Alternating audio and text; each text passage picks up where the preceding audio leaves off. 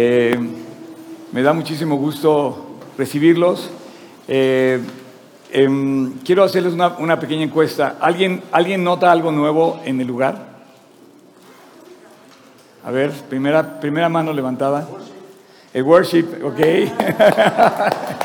eh, la segunda cosa nueva en el lugar. ¿Sí? Los percheros de allá atrás. Pueden hacer uso de los percheros. Les digo que vengan ligeros, pero si alguien quiere colgar algo, pueden colgar allá atrás. Este, eh, y una tercera cosa. A ver, ¿a quién dijo? ¿Quién dijo? ¿Alguien más? Pues que le acabamos de dar mantenimiento a todo aquí.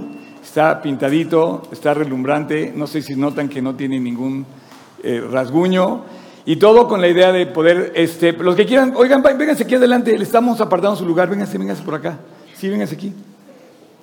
Aquí tenemos tres y aquí tenemos dos. ¿Dónde prefieren? Aquí, vente, vente acá, champion. Oye, me da gusto verte todos los domingos acá, champion. Yo sé que detrás de ese cubrebocas está sonriendo.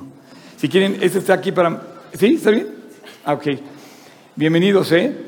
¿eh? oigan, fíjense que me están dando ahorita el reporte de la semana pasada de los niños. Este les entregan a los niños todo, todo un, eh, toda una serie de cosas, ¿verdad? Increíbles. Y justamente el día de hoy eh, me está entregando la semana pasada, no sé si lo alcanzan a enfocar ahí en la cámara, el versículo de Santiago que dice, sed hacedores de la palabra y no tan solamente oidores. Tenemos que ser hacedores de la palabra y no tan solamente oidores. Por eso me encantó tu oración, Pato, ¿dónde quedaste? Acá. Porque sí, no solamente debe quedarse en un mensaje bonito, sino la idea es tratar de ver qué dice Dios, así como, oye, escuchaste lo que dijo el pastor, escuchaste lo que dice la Biblia, y salir a vivirla.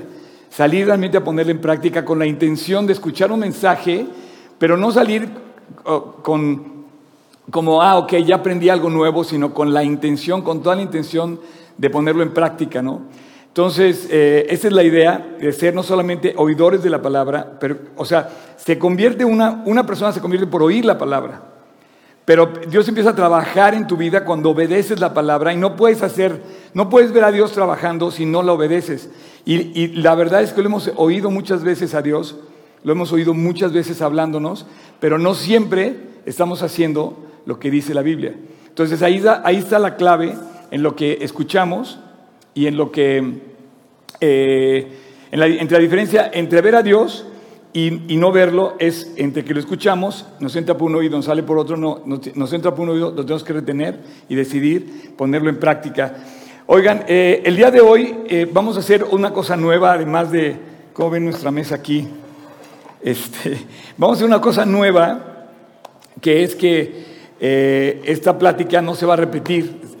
hoy, hoy va a ser, yo nada más voy a predicar hoy y en la siguiente plática va a predicar Tony. Entonces tenemos el combo de predicaciones hoy eh, y es una, es una prueba adicional, a ver qué pasa, pero tenemos dos en uno, ¿no? Es un combo. Eh, bienvenida, es, este, pensé que era tu hermana, pero es tu mamá, ¿verdad? Bienvenida, qué gusto. Y, vamos a, vamos, estamos acercándonos al final de la, de la serie de enfoque y yo estoy muy contento de poder eh, estar en esta serie porque, de hecho, nos, nos han...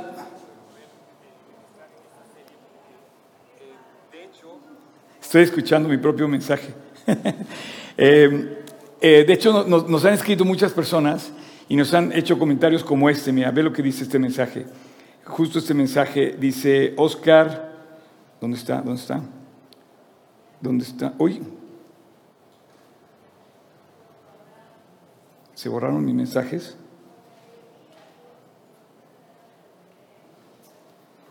¿Dónde quedó un mensaje?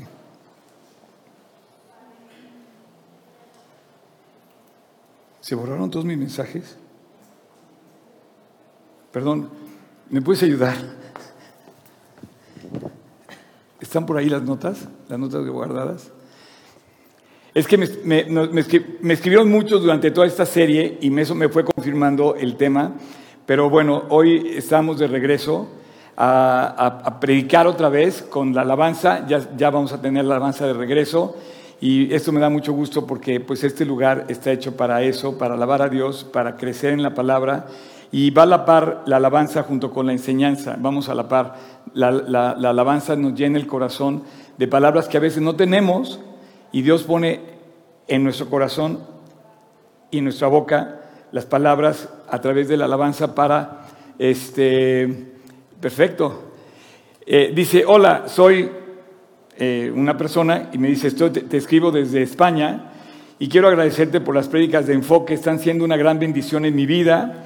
Y también necesitaba hacer una pausa yo con el Señor para que me muestre su voluntad. Desde noviembre eh, perdí a mi esposo y es una avalancha de cosas y cambios y decisiones. Necesitaba parar un poco, centrarme en lo importante y en mi relación con Dios.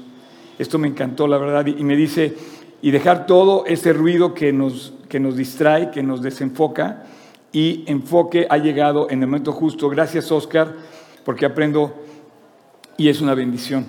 Entonces, al compartirles yo este tiempo, créanme que estoy yo mismo aprendiendo junto con ustedes y yo también quiero enfocarme y ajustar todo lo que Dios quiere que, que, que como que, es que Dios quiere que andemos con Él. O sea, Dios quiere que andemos junto con Él. Y de hecho, te voy a decir una cosa, es la primera vez que los voy a felicitar por venir.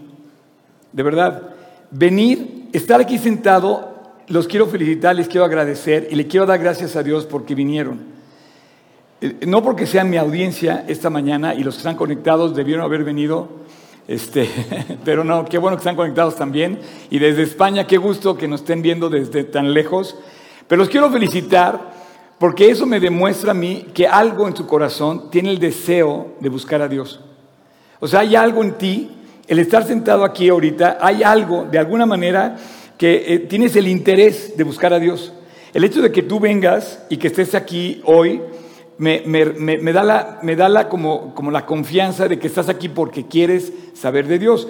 Y eso le quiero dar yo también a Dios gracias, porque este, pues necesitamos acercarnos a Él. Y hoy vamos a hablar de algo que, que como que estamos continuando en este enfoque en el que Dios quiere que permanezcamos enfocados. Y yo pienso que Dios puso esta enseñanza. A ver qué les parece. Eh, les, quiero hacer, les quiero hacer una pregunta. Dime si no estamos mal enfocados. Eh, por lo mismo, al, mal, al estar mal enfocados, tomamos malas, malas decisiones o elecciones. Y a la hora de que vienen los resultados de haber elegido mal, nos lamentamos porque, oye, no vi este detalle, no vi este otro detalle, ¿por qué no escogí esta otra opción? Y empezamos a, avanzar en nuestra vida y nos vamos desviando del objetivo. Eh, tomamos decisiones todos los días y em, dejamos, la verdad es que dejamos en nuestra decisión a un lado a Dios, la hacemos, hacemos a Dios a un lado. Entonces, yo creo que debemos preguntarnos si estamos tomando a Dios en nuestras elecciones diarias, estamos eligiendo la parte correcta. Em, hoy Dios puede ser un simple eh, servicio para ti o puede convertirse en la prioridad de tu vida. Eso es donde estamos mal enfocados. O sea, no venimos aquí a recibir un servicio ni a recibir algo. Eh, em, sino más bien venimos nosotros a abrir el corazón para ver qué quiere Dios hacer en nuestra vida. Y quiero ponerles el, pasaje, quiero que abran su Biblia en el Evangelio de Juan, y de ahí vamos a partir y vamos a hacer este enfoque para que te des cuenta lo mal enfocado que el mundo vive. Capítulo 18 de Juan, esto sucede poco antes de la muerte de Jesús poco antes de que se vaya al, que se vaya al, Calvario, Cristo, a, morir. Eh, y en el versículo 38 y 40 del capítulo 18 dice, dice así, y cuando hubo dicho esto, salió otra vez a los judíos y les dijo, yo no hallo ningún delito en este hombre. ¿No? Capítulo 18, versículo 38, 39 y 40. Bueno, es que me salté la primera pregunta. ¿Qué es la verdad? Lo que pasa es que ese sería tema de otro, de otro estudio, porque hacen una interlocución Pilato y Jesús, está ante Pilato, entonces hace una interlocución y, le, bueno, esa, esa, esa charla yo me voy a enfocar nada más, me voy a enfocar en estos, últimos dos versículos. Dice, salió otra vez a los judíos, después de haber hablado con Cristo, y le dijo, yo no hallo ningún delito en este hombre. ¿Sí? Pero vosotros tenéis la costumbre de que os suelte uno en la Pascua. ¿Queréis que os suelte al rey de los judíos? Entonces todos dieron voces de nuevo diciendo, no. Y eligieron mal. No queremos a Cristo. Y aquí lo dicen con todas sus letras, queremos a Barrabás. Y dime si hoy no estamos eligiendo así los seres humanos, estamos eligiendo el mal y dejamos a un lado el bien. Agarramos lo malo, agarramos a Barrabás y hacemos un lado a Cristo. Pilato, como todos los hombres débiles de carácter, quiso hacer algo, fíjate, débil de carácter, quiso hacer algo decir, oigan, agarren la onda este hombre no tiene ningún problema, no ha cometido ninguna falta. Y él, queriendo hacer algo, finalmente eh, su conciencia no lo dejaba, no estaba tranquilo, Pilato no estaba tranquilo que estaba haciendo, dice, oye, voy a condenar a un inocente. Eh, trató de hacer un intento, que fue un intento inútil, por hacer lo correcto, pero no logró mantenerse en esa decisión, les ganó la presión. Y dime si no nos gana la presión a ti y a mí de todo lo que vivimos diariamente. Decimos no a Jesús y sí a Cristo. Lo primero que quiero ver contigo es que elegimos mal. Elegimos mal y seguimos eligiendo mal. Por eso estamos mal enfocados, porque estamos decidiendo nuestra vida, estamos decidiendo mal. La multitud rechaza a Cristo, escoge a, Barrabás en su lugar y Pilato esperaba que lo perdonaran, sin embargo, no, esperó mal. Los pasajes, este pasaje se repite en todos los evangelios.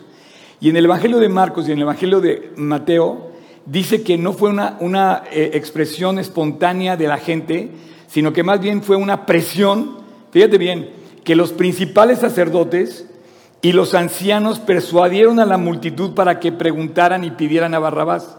O sea, hay una presión de los influencers de la época, eran aquellos entonces, eran los influencers de aquel entonces, los sumos los principales sacerdotes y los ancianos del pueblo, hay una presión para influirnos de cómo vivir en esta vida. Pero los influencers sacan a Dios y meten a Barrabás. Eh, cuando la multitud eligió a Barrabás, en lugar de elegir a Cristo, reflejó lo que estamos viviendo hoy igualito.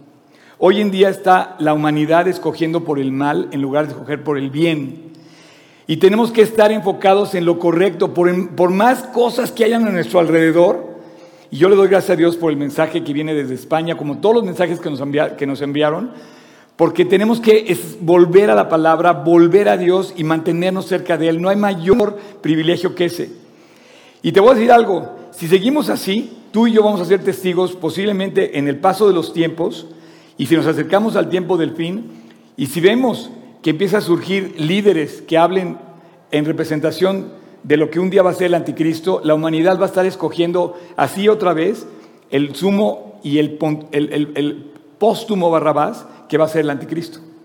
Y va a estar votando por el anticristo en, vez de Cristo. Hoy la gente también rechaza a Jesús con las mismas, con las mismas, eh, los mismos argumentos que rechazaron a Barrabás, que rechazaron a Jesús en aquel día. Y hoy tu Barrabás y mi Barrabás podrían ser tu propio yo, tu comodidad, el, eh, la lujuria, por ejemplo, podría ser el, eh, aquí le puse yo, intoxicación. O sea, ¿cuántas personas están, ahora ya está de moda, o ya está aceptado, ya, está, ya cambiaron la ley para que se acepte la marihuana?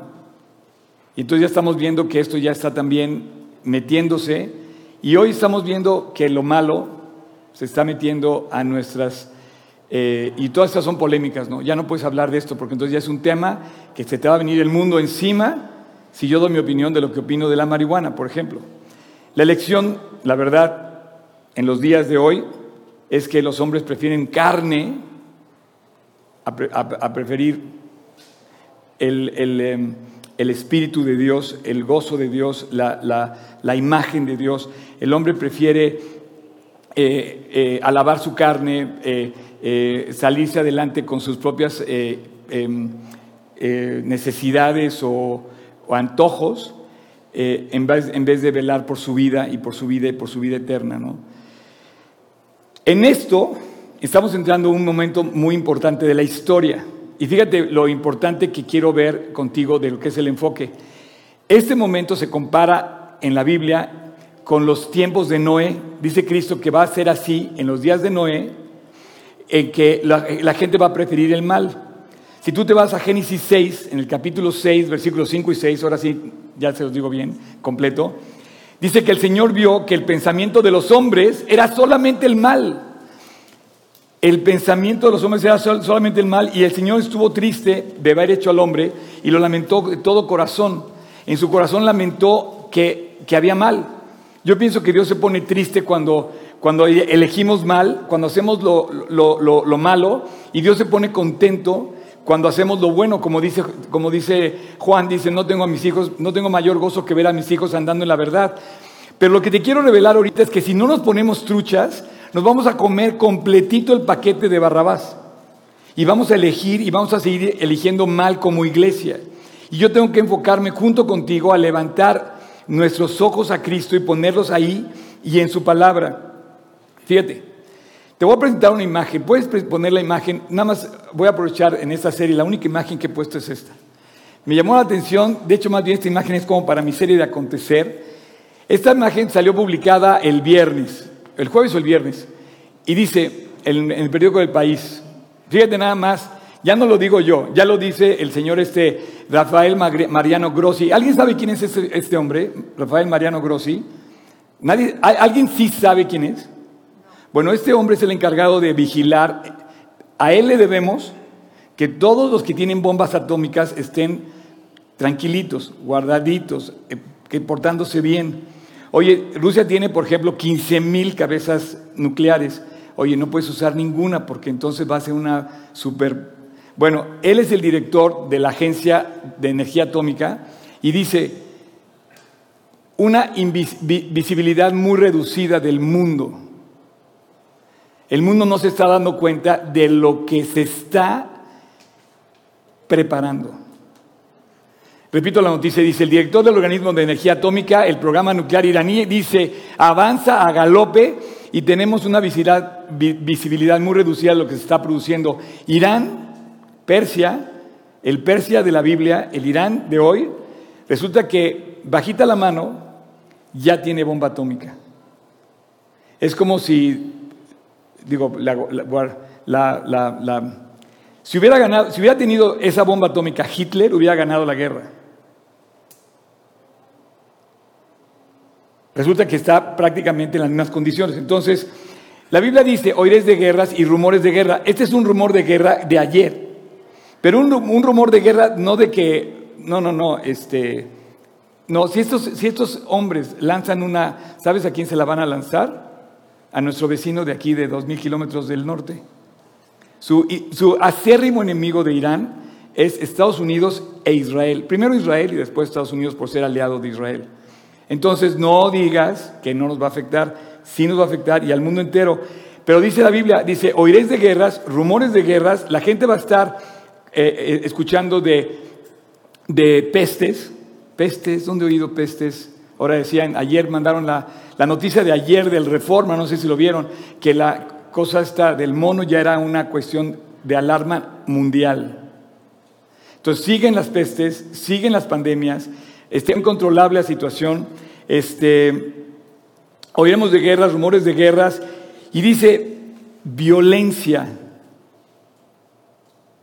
hambres. Ayer también liberaron Rusia, Rusia y Ucrania liberó eh, cantidad de granos, porque se estaba, no sé si, no sé si ustedes se han dado cuenta que ha subido tres veces la harina. O sea, retienen el grano, queman el grano, no distribuyen la comida y entonces provocan todo este tipo de cosas. Pero ¿sabes lo que más me impresiona de los últimos días? O sea, dice, oiréis de esto, oiréis del otro, oiréis de aquello. Y nosotros estamos, como dicen los días de Noé, comiendo, bebiéndose, casándose y dándose casamiento. Oye, pero eso no es ningún problema. No, comer y beber, fíjate que comer y beber, de verdad, se nota que estamos súper desenfocados. Una persona que come y bebe está pensando en su satisfacción personal comer lo que se le antoja, eh, ir, al, lugar más fancy o a los más ricos y estás pensando en, desde una persona que puede estar pensando en los tacos de canasta porque tiene hambre, hasta una persona que quiere ir al, al restaurante del piso 100, del restaurante más famoso del mundo, para saciar su hambre. Pero no está pensando en Dios, está saciando. Esas palabras de Cristo, lo que te quiero decir, están representando el egoísmo de nuestro desenfoque. En lugar de estar o sea, buscando la verdadera comida y la verdadera bebida, que es la palabra de Dios y es el alimento del alma, estamos buscando lo que sacia temporalmente el cuerpo. Y entonces dice, en los días de Noé fue que los hombres se casaban, se daban en casamiento, comían y bebían. Y de repente, ¡pum!, se los llevó a todos. y Noé estuvo 120 años preparando el arca delante de los demás. Y por más que les decía, oigan, despierten, vuelvan a Dios, nunca lo logró. Y hoy, dice Cristo, así será como en los días de Noé. Van a oír, por un lado, guerras, rumores de guerras, hambres, terremotos, pandemias, todo esto, pero lo más, dice, van a oír este, una, una despreocupación. Ahora, lo más grave de todo esto es que el símbolo de, los, de la época del fin es nuestra falta de moral se está perdiendo absolutamente la moral. Ya no vivimos en un mundo moral. O sea, los principios correctos ya no son los que están poniendo las leyes. Ahorita están cambiando las leyes para meter principios incorrectos en las leyes. Así es que eh, cada día nos estamos alejando más de los principios de Dios. Estamos perdiendo el rumbo y dice va a llegar un momento donde Dios va a decir, se acabó, porque está profetizado que va a pasar esto. Entonces, la primera cosa que te quiero decir es que elegimos mal y estamos, estamos perdiendo de vista lo correcto. Hoy en día se está cumpliendo lo que decía el profeta, a lo malo le decimos bueno, a los malos les decimos buenos. Si hay alguien eh, diestro en hacer trampa, por ejemplo, oye, es que este cuate ha hecho muchísimo dinero es millonario. Sí, pero a lo mejor todo ese dinero lo hizo haciendo trampa. No, pero ¿cómo le vas a decir algo, no? Y eso va a estar en la cuenta de Dios solamente, pero estamos viviendo estos tiempos, como en los días de Noé. Entonces, por un lado, el hombre elige mal, y por otro lado, nuestra generación elige mal y elige rápido. Cada vez más rápido. Estamos en la generación donde si no haces las cosas así, te cansas, botas, avientas y te vas. O sea, hoy elegimos mal, fuera los principios de Dios, pero además elegimos rápido y hacemos nada más esto. Apretamos un botón para elegir. Fíjate, hoy estamos a un solo clic de pedir, una, de pedir comida, de pedir ropa, de pedir un coche, transporte tanto, eh, tanto terrestre como aéreo. En un clic compras un boleto de avión que le da la vuelta al mundo si quieres. Puedes viajar en crucero, avión, lo que quieras. Con un clic puedes comprar un coche y te lo entregan al día siguiente dependiendo si hay un almacén o no. Con un clic puedes comprarte una casa. Estamos a un clic del mal. Con un clic te puedes apartar de todos tus valores en un clic. Puedes mandar a volar a tu familia con un clic. Puedes mandar a volar tu corazón, puedes ponerle una bomba atómica a tu corazón si te pones a ver una página equivocada y das un clic y explotó la bomba en tu corazón y de repente te sacó completamente de la visión correcta. Y, te, y en lugar de estar enfocado en trabajar, en vivir para tu familia, con un clic te estás desviando absolutamente de todo el objetivo correcto. Entonces, hoy vivimos una generación desenfocada que, lo, que, que, que, que elige mal y que elige rápido. Pero lo peor es que también en la iglesia con un clic, nos estamos acostumbrando a venir a la iglesia con un clic. la gente llega y dice, oye, es que quiero una iglesia que tenga worship. Y que, aparte, que, los que canten, pues me caigan bien, porque si, si los que cantan, cantan canciones de hace otra época, no. Oh, eh, y empezamos a exigir, ¿no? Y empezamos a exigirle a la iglesia, como le, como le exiges a Amazon. Eh, y, fíjate que por un lado está bien, ¿eh? ¿eh? estamos esperando servicios de la iglesia. Y, ayer, ayer me, me, contaba una persona que viene aquí y que llegó sin amigos. Me dice, ahora tengo muchísimos amigos, pero todos mis amigos son de la iglesia. Pero esa persona no se quiere salir de la iglesia, se quiere disipular, quiere, o sea, quiere crecer en la iglesia, lleva su Biblia a todos lados, habla de Cristo por todos lados. Yo digo, y todo lo recibí en la iglesia. O sea, acaba de recibir a su, o sea, increíble. Yo decía, claro, la iglesia te ha dado, es más, muchos a la iglesia les ha dado su pareja, su esposo, su esposa, sus hijos eh, crecen en la iglesia y tenemos verdaderamente un, un, crecimiento espectacular en la iglesia. Es espectacular lo que pasa en la iglesia y no hay, otro, no hay otra institución después de la familia, no existe otra institución en el mundo después de la familia como la iglesia. Una iglesia viva, que viva para Cristo. Yo quiero hacer esto aquí. Ahora, es cierto, implica muchas cosas ser parte de una iglesia. Quiero decirte, la iglesia a lo largo de la historia ha hecho un gran servicio a la humanidad.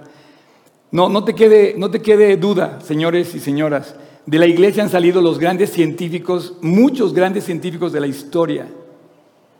Creyentes que le han creído a Dios han cambiado la historia.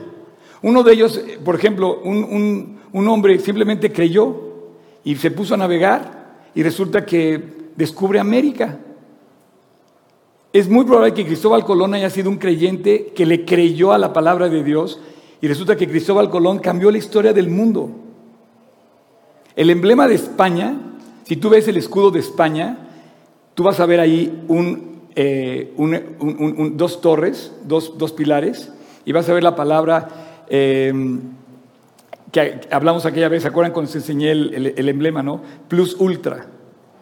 Porque la Biblia te dice que hay más. La Biblia te revela. Y este hombre creyó en lo que dice la Biblia y de repente dice, no, no se puede acabar en el estrecho de Gibraltar, no se puede acabar el, el mar. Y resulta que se puso a navegar y a navegar y a navegar y descubrió, descubrió América. La iglesia ha hecho un largo servicio a lo largo de la historia a la humanidad. Por ejemplo, la mayoría de los bancos de alimentos en el mundo, muchos de esos grandes proveedores de alimentos eh, eh, voluntarios, eh, sede de, el, Samaritan Purse, ¿no? por ejemplo, que reparte comida a los, a los damnificados. Muchos son iglesias que se ponen los pantalones y van a repartir comida. En la historia de los hospitales, los hospitales nacen porque la iglesia fueron los primeros hospitales que hubo en la historia. Grupos humanitarios, orfanatos, organizaciones sin fines de lucro en todo el mundo.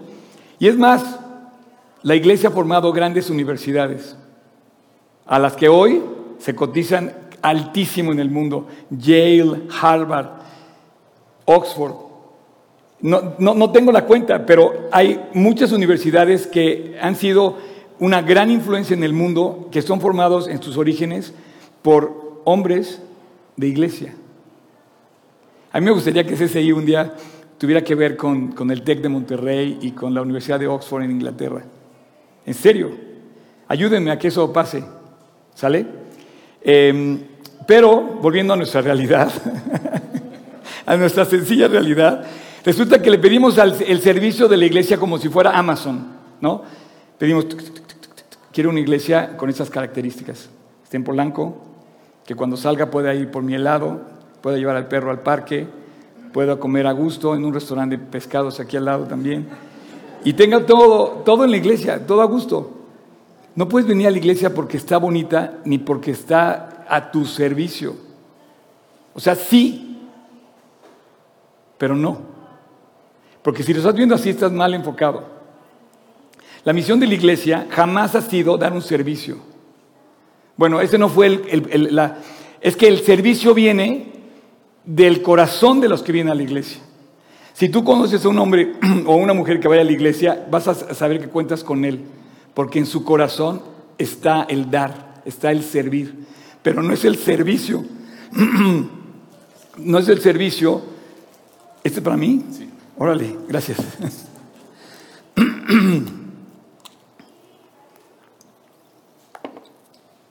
no es el servicio por el que venimos. O sea, no voy a venir a la iglesia para ver qué servicio me ofrece, como en Amazon. Y en Amazon, si no estás de acuerdo, lo devuelves. ¿Por qué? Porque cuando vienes a la iglesia vas a encontrar el amor de las personas y del pastor, la corrección de las personas y del pastor, y la guía del pastor. Y si no te dijera nada, yo no estaría cumpliendo con mi función, ¿me entiendes? Entonces, ¿de qué me sirve a mí apapacharte nada más, pero nunca ubicarte? Entonces, unos me preguntaban, oye, Oscar, este, ¿la serie de enfoque es un regaño? No, pero sí. claro que sí. O sea, ¿en qué estás poniendo tus ojos, me entiendes? ¿Por qué estás viviendo? ¿Por qué cosa? ¿Qué estás persiguiendo? La misión de la iglesia no ha sido dar un servicio, la misión de la iglesia es ir por los perdidos. Cuando lees en Mateo 28, 19 al 20, dice, id a todo el mundo y predicad el Evangelio a todas las naciones, haciendo discípulos, bautizándose en el nombre del Padre, del Hijo y del Espíritu Santo, enseñándoles que guarden todas las cosas que os he mandado. Y aquí estoy con vosotros todos los días hasta el fin del mundo. La misión de la iglesia es salvar a la gente, ganar el corazón, el alma de, las personas, compartir la salvación. La misión de, de la iglesia es salvar, es compartir, es evangelizar, es dar el mensaje de Cristo. Pero de repente estás en la iglesia, estás viendo por transmisión y de repente, seguro me están confirmando lo que le estoy diciendo, los que están en línea, de repente llega un mensaje, cling, y luego otro, cling.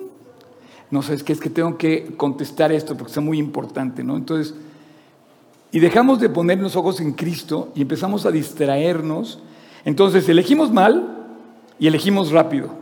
Y entonces nos llega el primer mensaje que nos distrae nuestra lectura en el celular, porque muchos leemos en el celular, y de repente sale el mensaje y en lugar de seguir leyendo, cuando yo leo la Biblia en el celular, lo pongo en completamente bloqueado y no me entra ningún mensaje en la mañana.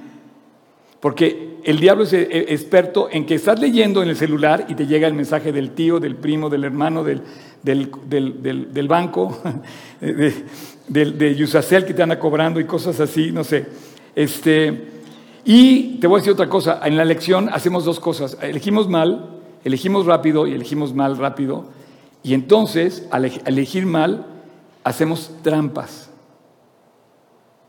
Y yo quiero aclarar esto, una trampa, una trampa correcta es una trampa, por ejemplo, que le pones a un, a un, este, a un roedor para atraparlo, Pero una trampa en la que los creyentes están cayendo y los hombres estamos cayendo es ir tan rápido que entonces vamos a hacer trampa. Para mí la definición hoy de trampa es pues copia y no estudies y rápido tienes tu 10 en el examen. Entonces estás haciendo trampa. Y la trampa es la lucha contra el tiempo. En lugar de esperar que Dios ponga todo en su tiempo, no, yo quiero tener novia a los 13 años. Quiero tener negocios a los 18 años y empiezas a acelerar, acelerar todo, pero es una trampa. El acelere de la generación en la que estamos viviendo, la generación X, la generación Y y la generación Z, está comprobado que viven con el acelerador a fondo. Y si no le entregas una pizza en 30 minutos, te bota y no te vuelve a pedir nada. Porque está acostumbrada a pedir rápido y con un clic resolver la situación. Entonces, estamos a un touch de Dios, pero con Dios resulta que hay cosas que toman tiempo y que tú no te las puedes ahorrar. Tú no puedes empezar a correr si no has empezado a gatear, si no sabes caminar. Un bebé no puede correr hasta que no empieza a gatear y después empieza a caminar y ya después ya no lo paras, ¿verdad? Un chavito que ya empieza a correr, ya parece pirinola por todos lados y brincan y saltan. Y... Pero ¿cómo quieren que hagan eso si no han aprendido a correr? Y la Biblia dice que todo tiene su tiempo, que todo lo que se espera debajo del cielo tiene su hora. Entonces tú tienes que pasar tiempo y darle tiempo a Dios para que trabaje en tu vida sin perder el enfoque y sin correr contra el tiempo. Entender que es un proceso que va paso a paso. Eh, entonces, porque si, si nos vamos tan rápido como quiere llevarnos el mundo hoy, vamos a caer en las trampas. Entonces Dios nos enseña lo que es la paciencia, Dios nos enseña a esperar, Dios nos enseña a tener amor, Dios nos enseña a tener cuidado, Dios nos enseña a tener eh, dedicación, Dios Dios nos enseña a luchar y a perseverar y a mantenerse.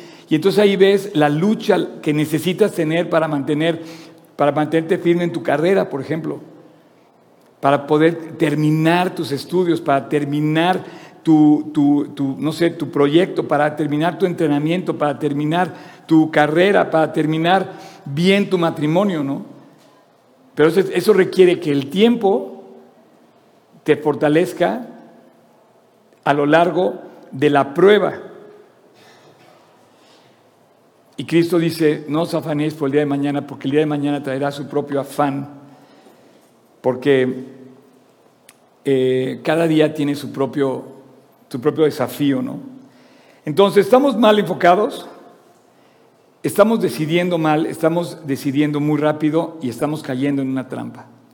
Y yo, yo quiero pedirte que te despiertes, que te alertes, que, que, estés alerta, que no comas y bebas, te cases y te des en casamiento. En el sentido en el que estoy diciendo, comer y beber es como, oye, con que yo coma y beba me conformo, ya lo demás no importa. No, porque un día vas a morir. Tú tienes que estar pensando en tu alimento espiritual, tú tienes que estar pensando también en la parte eterna de tu vida. Eh, y bueno, llegando a la conclusión de este mensaje de hoy, eh, estamos, estamos mal enfocados y necesitamos enfocarnos en Dios.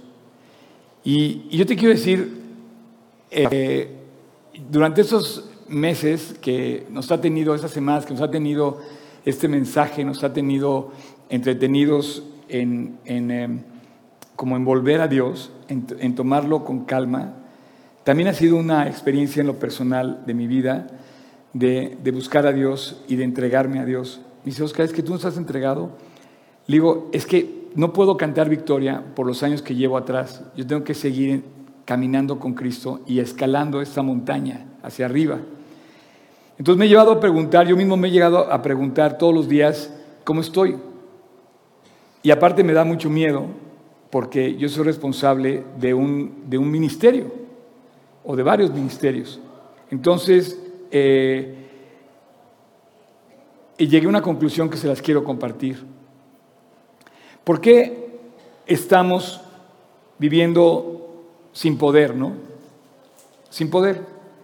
O sea, dudamos de Dios, tenemos temor, andamos ahí como diciendo, híjole, ¿qué va a pasar? ¿Por qué andamos así? ¿Por qué, ¿Por qué andamos sin escoger bien? ¿Por qué nos falta discernimiento? ¿Por qué nos falta sabiduría para elegir? ¿Por qué andamos metidos en tantos pleitos?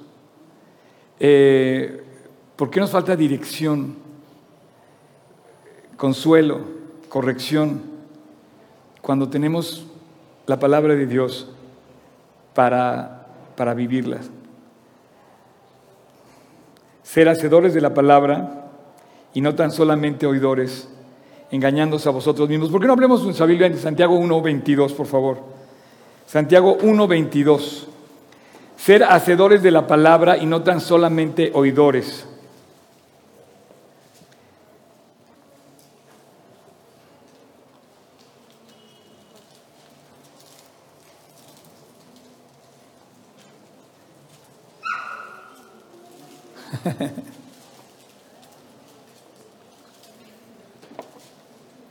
¿Ya lo tienen ahí? ¿Ya? Sed hacedores de la palabra y no tan solamente oidores, engañándote, desenfocado, desubicado, cayendo en errores, cayendo en problemas. Y tu vida y la mía tenemos, tenemos un, un faro muy, muy claro que tenemos que seguir, que es lo que, lo que pasa en nuestra lectura de la Biblia diaria. Yo te pido de la manera más atenta y de todo mi corazón que no dejes de leer la Biblia, la palabra de Dios. Tienes que mantenerte en la palabra. no como una obligación, sino como aquello que te va a permitir agarrar otra vez el rumbo y enfocarte, que te va a dar sabiduría para tomar una decisión, que te va a llevar a elegir correctamente, que te va a poner el corazón de un creyente, que te va a hacer no solamente lector de la palabra y oidor de la palabra, sino obediente a la palabra. Jesús dice, eh, eh, les, voy a, les, voy a, pasar un video que, que encontré que, que, se grabó en Israel, eh, donde hay una serie de pastores, porque en Israel siguen los pastores. Tú vas al desierto y encuentras los pastores, los famosos, em, ¿cómo se llaman? Beduinos.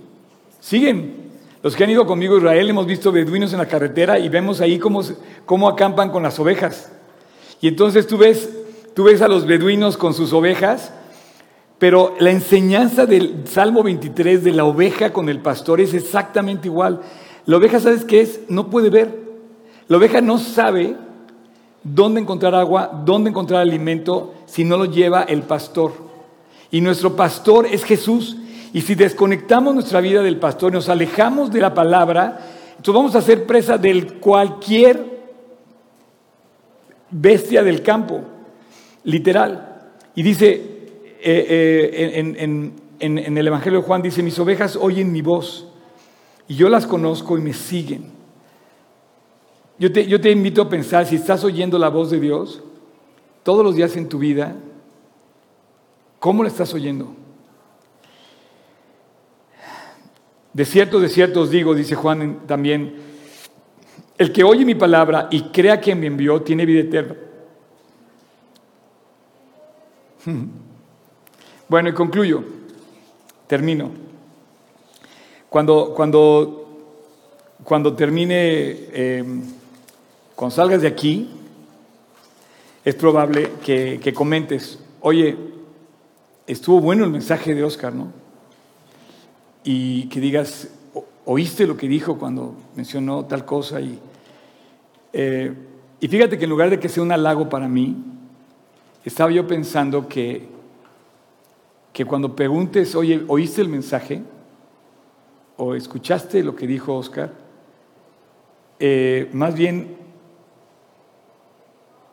te hagas una pregunta. En lugar de preguntarte qué te pareció el mensaje y, ¿Y qué calificación le pones? Si le pones cinco estrellas a la aplicación, ¿no? Te preguntes, em, es que a mí, me, a mí me da la impresión que Dios, que Dios más bien sale contigo, ¿no? De la prédica. Que sale contigo de la prédica y de repente te pregunta, oye, ¿escuchaste ¿Escuchaste lo que dijeron?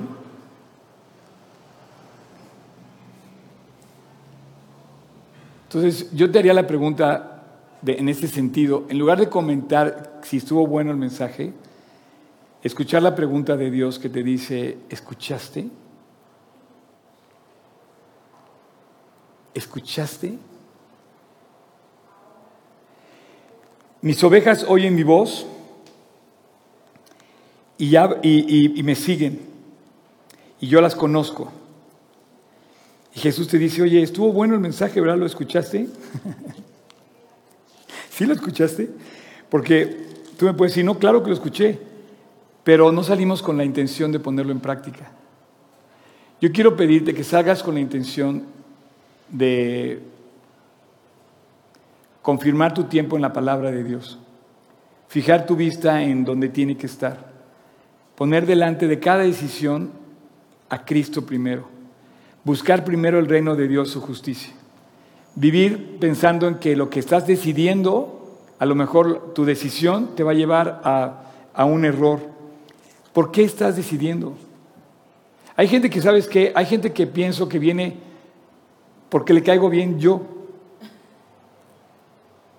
Antes le caía mal, entonces cuando yo estaba predicando, la gente cuando yo estaba predicando se iba, entonces yo sabía que le caía mal a esas personas. No me cuesta trabajo, pero ahora cuando viene otra persona y, no estoy yo, dice, no, es que no, no fue Oscar, ya no. ¿Estás viniendo por la persona? Cristo te pregunta, oye, ¿escuchaste? Es que si no me dicen lo que yo quiero, me voy a otra iglesia. Y entonces, ¿cuál es mi papel de ponerte eh, en alto cada día, más alto el término de vivir para Cristo? Y termino. Yo conozco tus obras. No eres frío ni caliente. O sea, o eres frío o eres caliente. No está mal estar frío ni está mal ser caliente. O sea, tú puedes, sabes que esto se aplica perfectamente en los restaurantes. Para que un alimento esté sano, o sea, te voy a explicar esta parábola. ¿Ves que dice, te vomitaré de mi boca, ¿no? o no eres ni frío ni caliente porque cuando eres tibio te come. Lo que está tibio se echa a perder. O está refrigerado el alimento o está caliente en su punto para servirse. Pero si no está en ese punto, no sirve. Lo vomitas, literal. La Biblia no se equivoca cuando te dice algo. Entonces yo te digo, ¿estás frío o estás caliente? ¿Estás viviendo para Cristo con todo el corazón apasionado, poniendo a Cristo en todo primero y, pensando en Él antes que ninguna otra cosa? ¿Estás leyendo tu Biblia de tal manera con ese ardor y calor, con ese fuego, que nada te interrumpe cuando estás leyendo? Te levantas temprano antes de hacer cualquier cosa y lo pones a él primero o sales corriendo porque ya se te hizo tarde y no lees en tres semanas porque estás muy ocupado trabajando. ¿Sabes cuántas veces he oído yo el, el, pretexto común y corriente de es que tengo mucho trabajo, perdóname, no puedo ir, no puedo leer, no puedo nada, no puedo hacer nada? Díselo a Dios. y Dios te dice, oye, ¿me estás escuchando? Yo conozco tus obras por cuanto dice, ojalá fueses frío, que ni eres frío ni caliente. Ojalá fueses frío o fueses caliente, porque si estuvieras frío serías congelado, entonces en algún momento puedes sacar la comida y te puedes servir. Pero dice, pero por cuanto eres tibio y no frío ni caliente, te vomitaré de mi boca. Porque dices, yo soy rico, tengo mucho trabajo, me he enriquecido, ninguna cosa tengo necesidad, pero no sabes que eres un desventurado, miserable, pobre, ciego y desnudo. Súper desenfocado el cuate. Súper desenfocado. Jesús está leyendo en Apocalipsis 3, está diciendo de un cuate desenfocado. Dice, yo soy rico, no tengo necesidad de nada. Eh, y dice, no, no sabes que eres un desventurado, miserable, pobre, ciego y desnudo. Y te digo algo, vamos a ponernos de acuerdo, Pablo Patos, ¿quieres pasar? Vamos a ponernos de pie. Y vamos a concluir con eso. Em,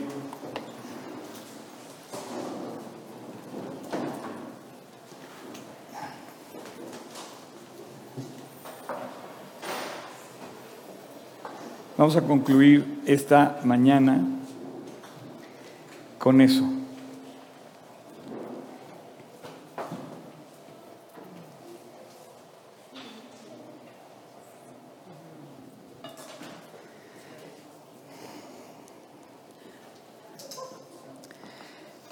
Vamos a orar.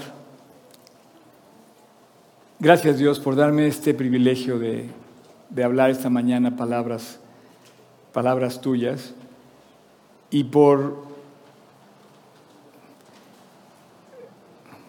presentar esta charla que nos quiere mantener nuestra vista puesta en ti. Antes que nada, Dios, como decía al principio, te quiero dar muchas gracias, Dios, porque todos los que están aquí en este momento orando conmigo, tanto en línea como presencial, yo creo que en su corazón tienen un deseo genuino y real de acercarse a ti. Y yo te quiero dar gracias, Dios, porque no nos has dejado en un mundo malo y perverso solos. Nos has puesto personas preciosas a nuestro caminar que nos acompañan para seguirnos levantando unos a otros y, y mantenernos en el camino. Te quiero dar muchas gracias Dios porque juntos aquí como iglesia queremos mantenernos siguiendo al pastor. Literal, al pastor de nuestras almas que eres tú. Y te doy gracias Dios porque me has puesto esta encomienda a mí en este lugar. Pero yo no puedo Dios.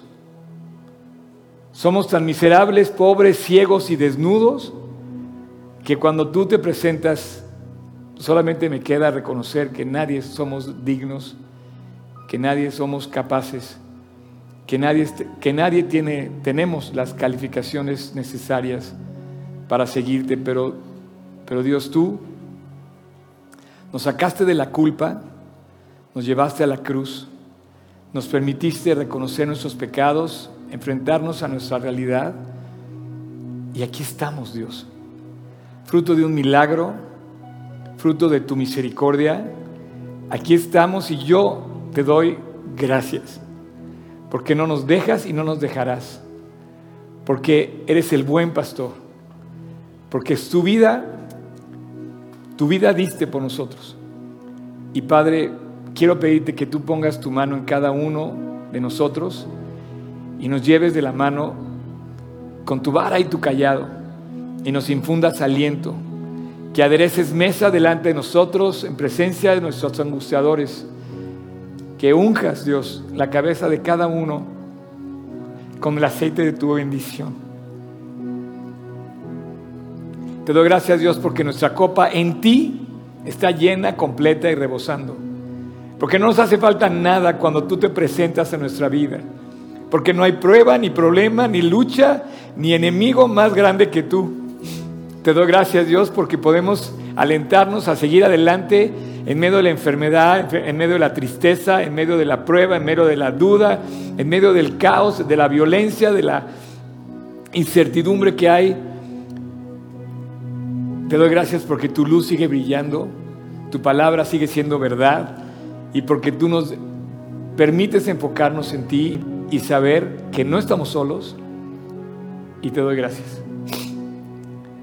Y Padre, pon tu mano en cada uno para mantenernos ahí cerca de ti. Y como dijiste en aquel versículo del capítulo 20 de Hechos, en palabras del apóstol Pablo, Dios, yo encomiendo a estas personas, a todos los que están viendo esta transmisión y a mí, mi propia vida, amigos, cercanos y lejanos, amigos que inclusive no conozco quién está, quién está viendo esta reunión, los encomiendo a ti y a la palabra de tu gracia. Porque es ahí donde está el poder de cambiar la vida, de transformar y de corregir nuestras vidas. Estamos en ti, Dios, completos, y en tu palabra nos mantenemos en el camino. Gracias, Jesús en tu precioso nombre. Amén.